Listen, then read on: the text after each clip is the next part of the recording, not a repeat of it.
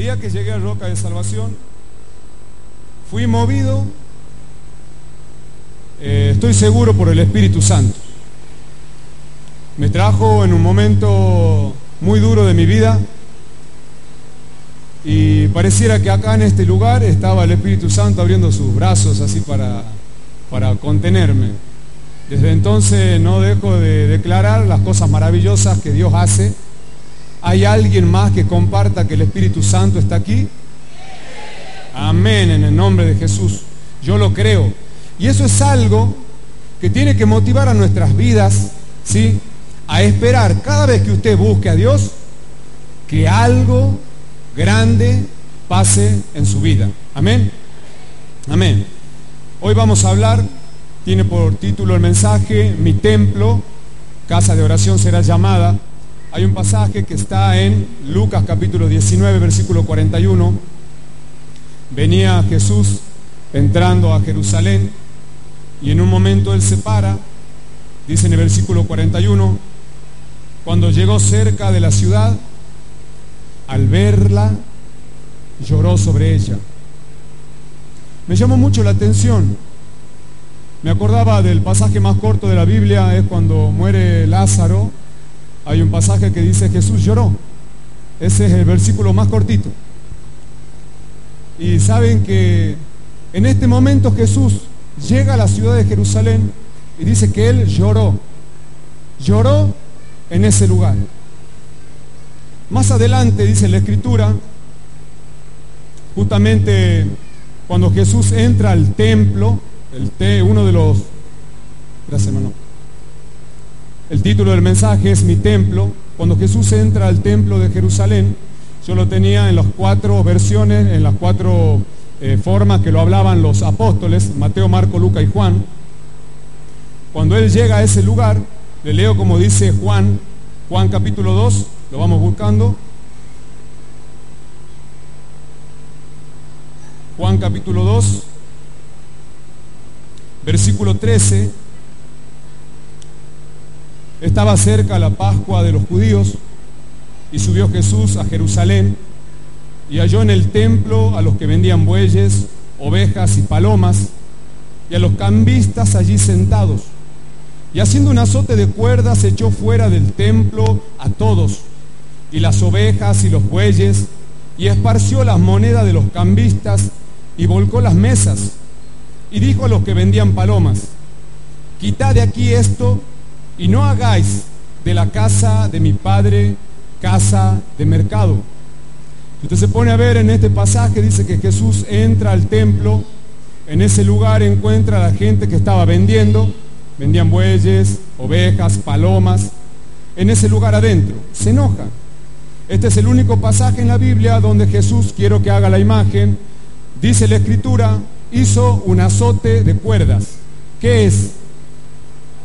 Un látigo. ¿Se imagina usted a Jesús con un látigo? Bueno, haga la imagen, parado Jesús, entra al templo, hizo un látigo. Se enojó de tal forma en ese lugar que volcó las mesas de los cambistas y corrió a todos los que vendían bueyes, ovejas y palomas y dijo en este pasaje, quitad de aquí esto y no hagáis de la casa de mi padre casa de mercado. Le comparto lo que dicen los otros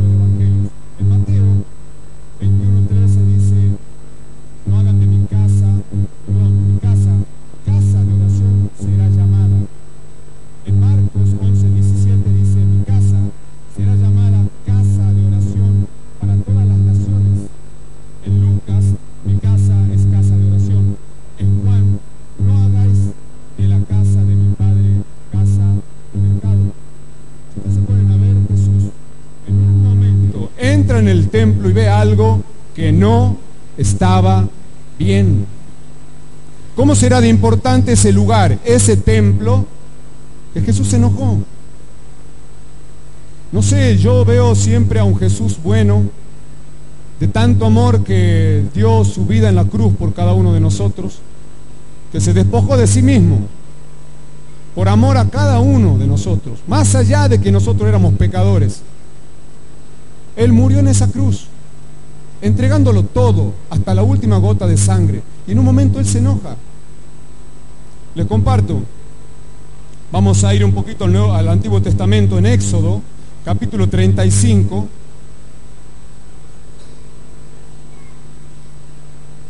Éxodo, capítulo 35. En el versículo 30. Yo tengo como título acá, llamamiento de Besaleel y de Aholiab. Dos nombres raros, ¿verdad? Pero ¿saben que estos nombres raros son de personas comunes y corrientes? Pero Dios hace un llamado de estas personas. En ese momento, dice versículo 30, y dijo Moisés a los hijos de Israel, mirad, Jehová ha nombrado a Besaleel, hijo de Uri, hijo de Ur de la tribu de Judá, y lo ha llenado del Espíritu de Dios, en sabiduría, en inteligencia, en ciencia, en todo arte, para proyectar diseños, para trabajar en oro, en plata, en bronce y en la talla de piedras de engaste, en obra de madera, para trabajar en toda labor ingeniosa, y ha puesto en su corazón el que pueda enseñar. Así él, como a Oliab, hijo de Aizamac de la tribu de Dan, y los ha llenado de sabiduría de corazón para que hagan toda la obra de arte y de invención y de bordado en azul, en púrpura, en carmesí, en lino fino y en telar, para que hagan toda labor e inventen todo diseño. Si ustedes se ponen a ver, llama a dos personas, ¿sí? Besaleel y Aholiab, nombres comunes, personas comunes, pero el Señor los llama y los unge, los llena del Espíritu de Dios y les da les da de parte de Dios, porque esto ellos no habían nacido con esto. Quiero que lo entiendan, el pasaje lo dice claramente. ¿sí? Él le da sabiduría, le da inteligencia, le da una, una... Hay algo especial, dice acá, como una visión futurista. Le dice, versículo 31, ha llenado del Espíritu de Dios en sabiduría, en inteligencia, en ciencia y todo arte para proyectar diseños. Si usted se pone a ver, significa que alguien le entregaba un diseño y ellos ya lo estaban viendo cómo se hacía.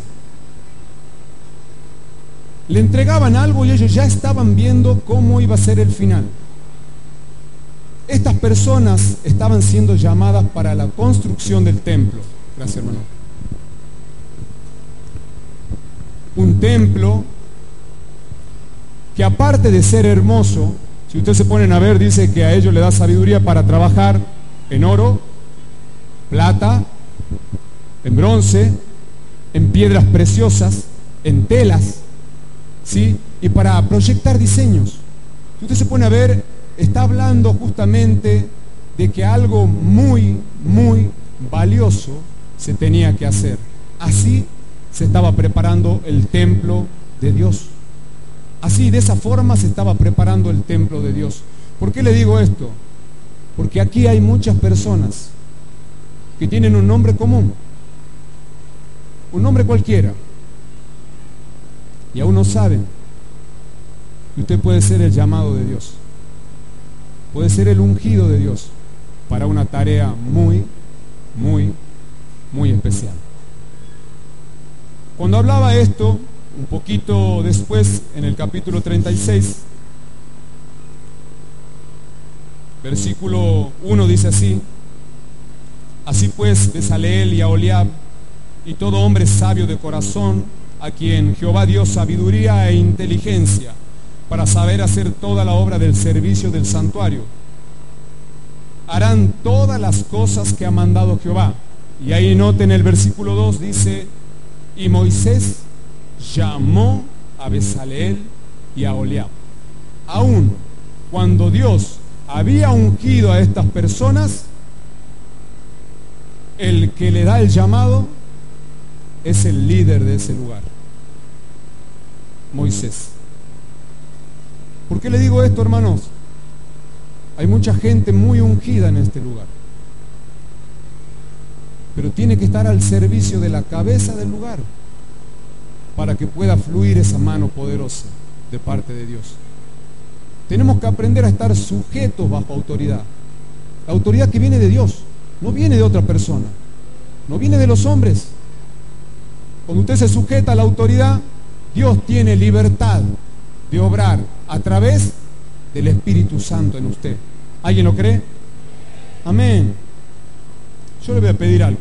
¿sí? Levante su mano. Necesito que cada uno, en voz alta, ¿sí? pronuncie su nombre. ¿Sí? Yo le digo, a la cuenta de tres y todos juntos pronunciamos nuestro nombre. ¿Sí? Uno, dos, tres. Cacho.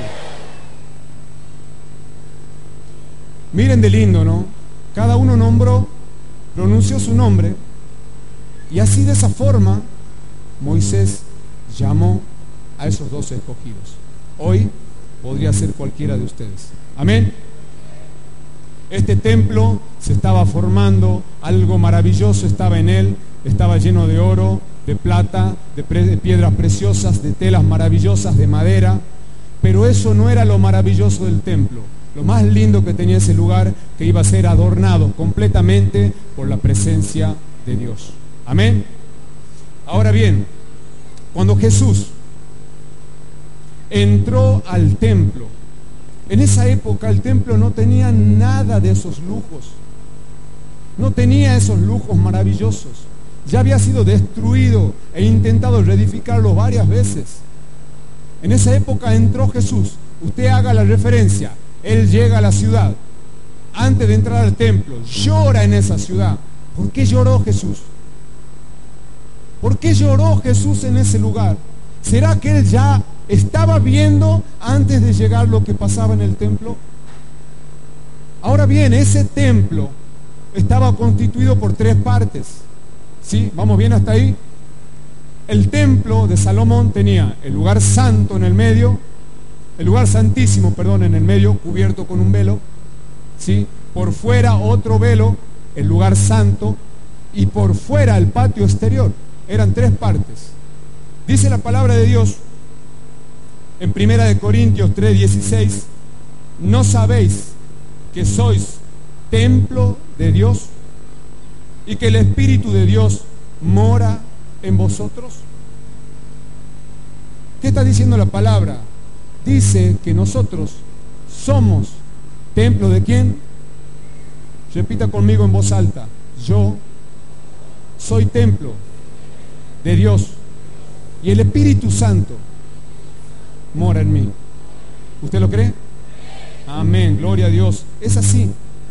Ahora bien, vea usted la referencia. Ese templo estaba constituido por tres partes. Usted, lo que dice la Biblia, el hombre, está constituido por espíritu, alma y cuerpo. ¿Sí? Ese lugar santísimo es el espíritu. El otro que está cubierto por otro velo, el lugar santo, ¿sí? Es el alma. Y el patio exterior es el cuerpo.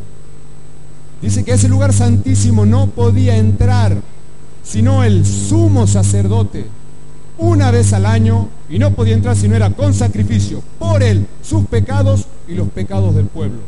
Ese sumo sacerdote, el día que usted dijo, Señor, perdóname, perdóname mis pecados, yo te entrego mi vida, ese sumo sacerdote, el que está aquí, es Jesús, en usted.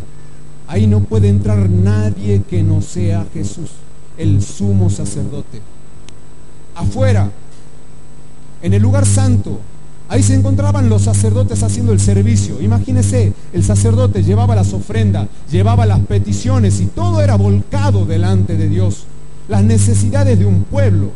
Ahora, ¿qué pasó en el patio exterior? ¿Por qué se enojó tanto Jesús?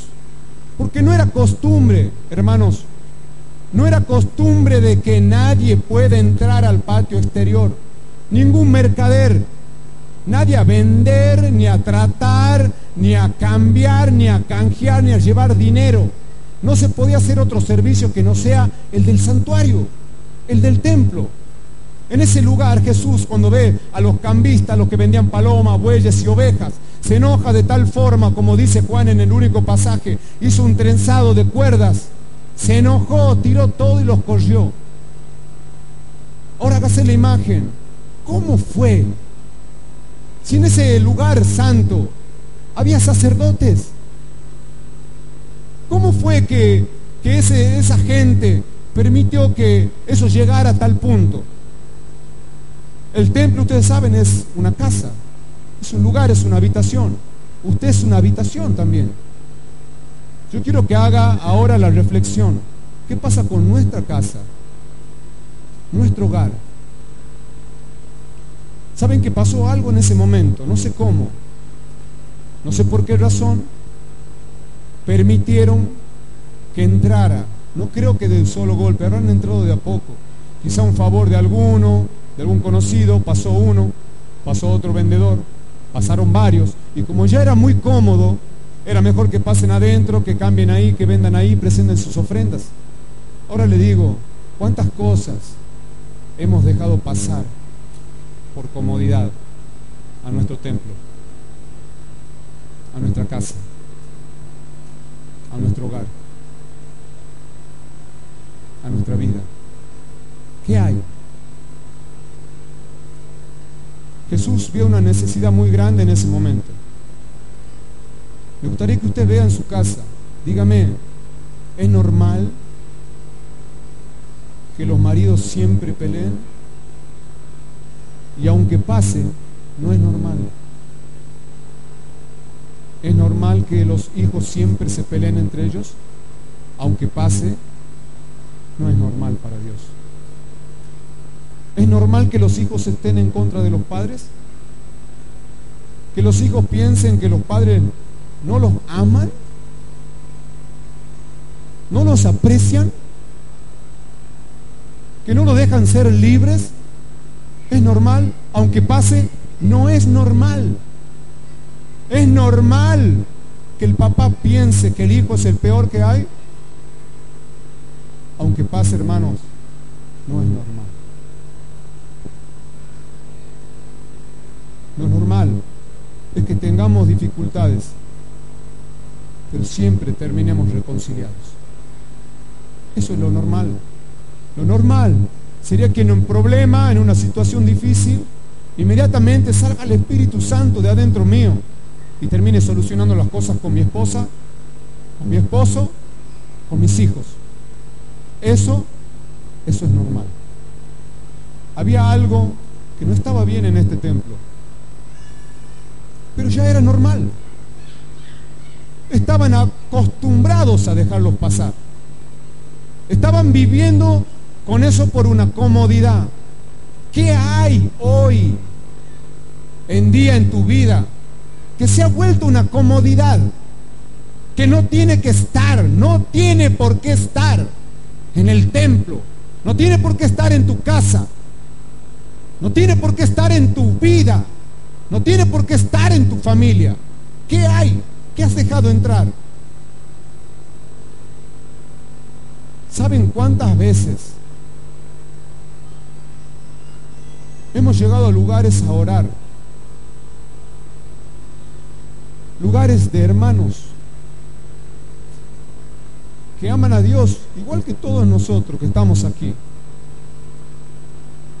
Y tienen una lucha terrible sus hogares que no pueden vencer? ¿Y cuántas veces van a decir, no, que esto no puede pasar en la casa? Algún pecado, algo malo deben tener. ¿Sí? Pero no es así, hermanos. Yo no está escrito. Aquí, por ejemplo, no, no le dije a, la hermana que me lo pase al, al texto. Pero hay un pasaje en Lucas, capítulo 13, que habla, dice que hay una torre, la torre de Siloé se cae la torre de Siloé y mata a 18 personas. Y le dice Jesús, ¿qué piensan? Que porque esas 18 personas murieron así porque le cayó la torre, eran peores que todas las personas que habitaban en esa ciudad. No, no es así.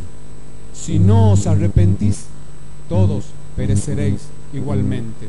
Así decía Jesús. ¿Qué piensan, hermanos queridos? que por las luchas que nosotros tenemos somos más pecadores que los demás. No, hermanos queridos, es un engaño. Es un engaño, es una mentira. Y eso es lo que está viviendo hoy la iglesia. Una iglesia victoriosa por la sangre de Cristo, sanada, curada, bendecida y sufriendo. Hay un engaño porque no hay otra forma de poder entrar al templo si no tenía que estar engañando al sacerdote para que lo deje pasar. ¿Qué ha pasado?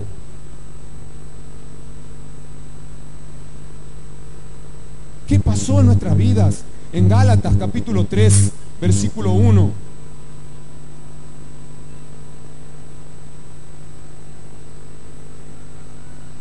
Decía el apóstol Pablo, oh Gálatas insensatos, ¿quién os fascinó para no obedecer a la verdad? A vosotros, ante cuyos ojos Jesucristo fue claramente presentado ante vosotros.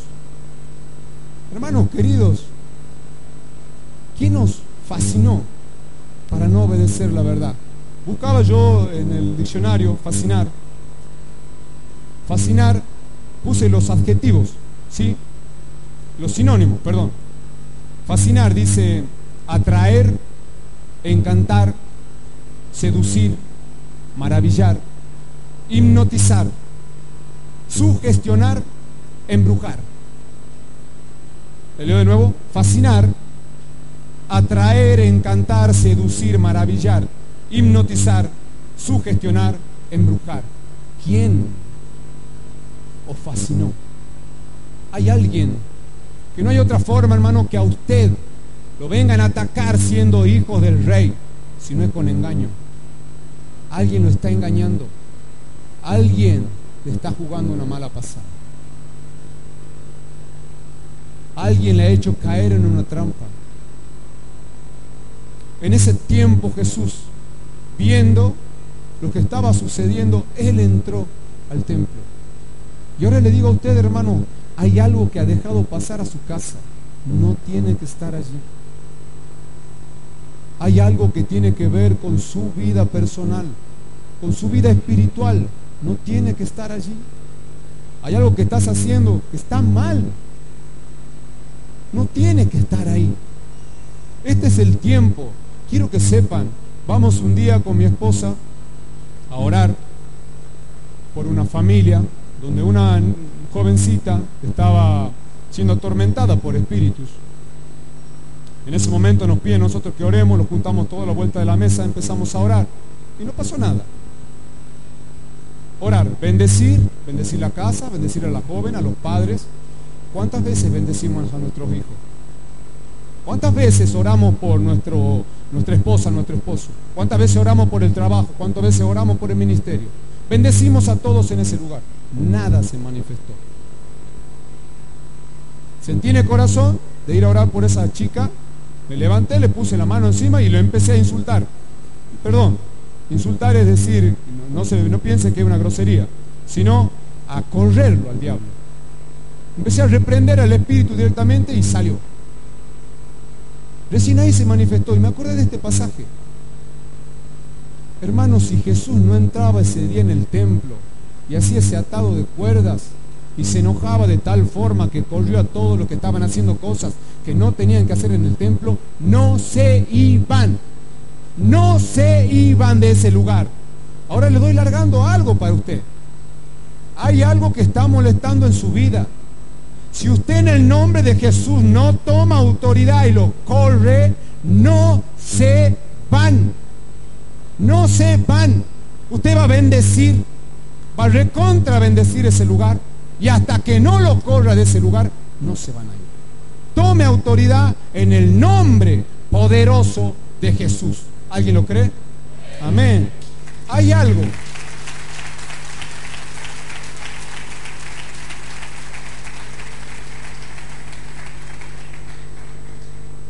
Ahora, ¿qué sucede en ese templo?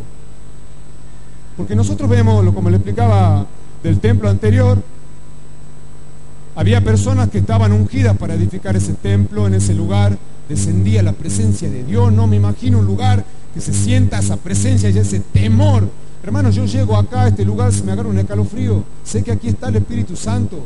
Hay gente que me ha contado que en el momento que pisaban allá afuera, cuando entraban al lugar sentían la presencia de Dios. Hay gente que en este lugar se quebranta. ¿Por qué, hermanos? Porque está, aquí está la presencia de Dios. Aquí está la presencia de Dios. Y cuando la presencia de Dios está, algo está por pasar. Algo está por pasar. Algo está por pasar.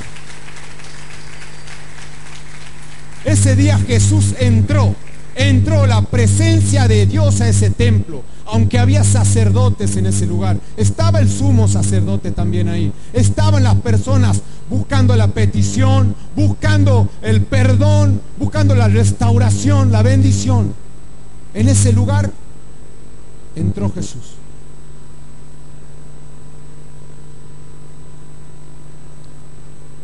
Hay una una parte que tenemos que acordarnos, hermanos queridos, que pareciera que muchas veces nos olvidamos. ¿Cuál es nuestro llamado? El principal. Nos envolvemos en muchas cosas, pero como hijos de Dios, como hijos de Dios, tenemos un llamado, el principal, el primero. Está en Primera de Pedro, capítulo 2, versículo 9. Le va a hacer falta su ayuda, hermano. Porque esta es una declaración. ¿sí? Esta es una declaración. Dice Primera de Pedro capítulo 2 versículo 9. Acá empieza la versión que tengo yo, dice, vosotros sois, ustedes son, nosotros somos, nosotros somos. No es que vamos a ser, hermanos, que vamos en camino de serlo. No, no, no, no. Nosotros somos, nosotros, los que están acá, los hijos de Dios, somos. Hace falta que haga esa declaración tan importante a los cielos. Le pido un favor, nos pongamos de pies. ¿Sí? Un segundo. Quiero que repita conmigo. Levante su mano. Nosotros somos linaje escogido nosotros somos linaje escogido, real sacerdocio, nación santa, pueblo adquirido por Dios. Nosotros somos linaje escogido, real sacerdocio, nación santa, pueblo adquirido por Dios para que anunciéis las virtudes de aquel que nos llamó de las tinieblas a su luz admirable. ¿Usted lo cree? Amén. Amén. Tome asiento, hermano. Si esto no es una duda, si esto es una declaración, significa, hermano, que yo hoy me he plantado me he plantado y con voz alta, fuerte, audible, le estoy hablando al cielo, estoy hablando a cada uno de los que están en la tierra y le hablo aún al infierno. Somos linaje escogido, real sacerdocio, nación santa, pueblo adquirido por Dios. Y ahora le digo, hermano querido, hay algo que no se está cumpliendo.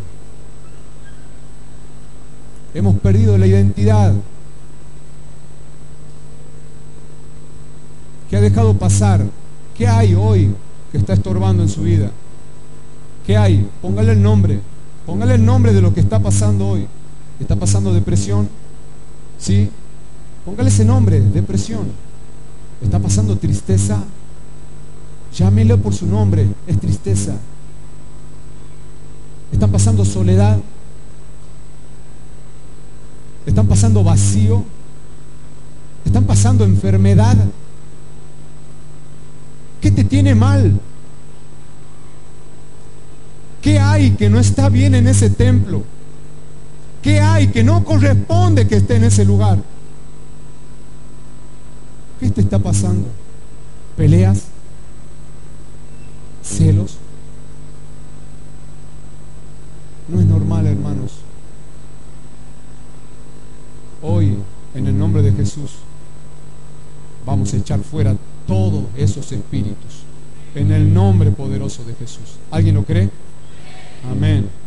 Hermano, usted es alguien especial. Ha sido comprado por precio de sangre. Jesús murió en esa cruz. Si hay alguien en este lugar que aún no le ha entregado su vida a Jesús, hoy es el tiempo. Hoy es el momento. El Señor te ha traído a este lugar. El Señor quiere hacer una obra de libertad en tu vida. Este es el tiempo. Yo te pido, desde el lugar en que estás, si hay alguien que no ha recibido todavía a Jesucristo como su Salvador, que no le ha pedido perdón, que hoy repita esta simple oración conmigo. Bendito Dios, estoy arrepentido, soy un pecador, te necesito. Yo creo que Jesús murió en la cruz por mí, para pagar cada uno de mis pecados. Yo hoy te entrego mi vida. Te entrego mi vida solamente a vos. Y quiero que tú me hagas libre de toda opresión, de toda obra del diablo. Yo quiero vivir en forma santa y bendecida. En el nombre de Jesús. Amén. Ahora, hermanos, piense, levante su mano, piense en ese espíritu que le está molestando, piense qué hay, qué hay en ese templo suyo, en su casa, en su familia, en su corazón, que no tiene que estar allí. Hoy Jesús está aquí. Jesús acaba de entrar al templo.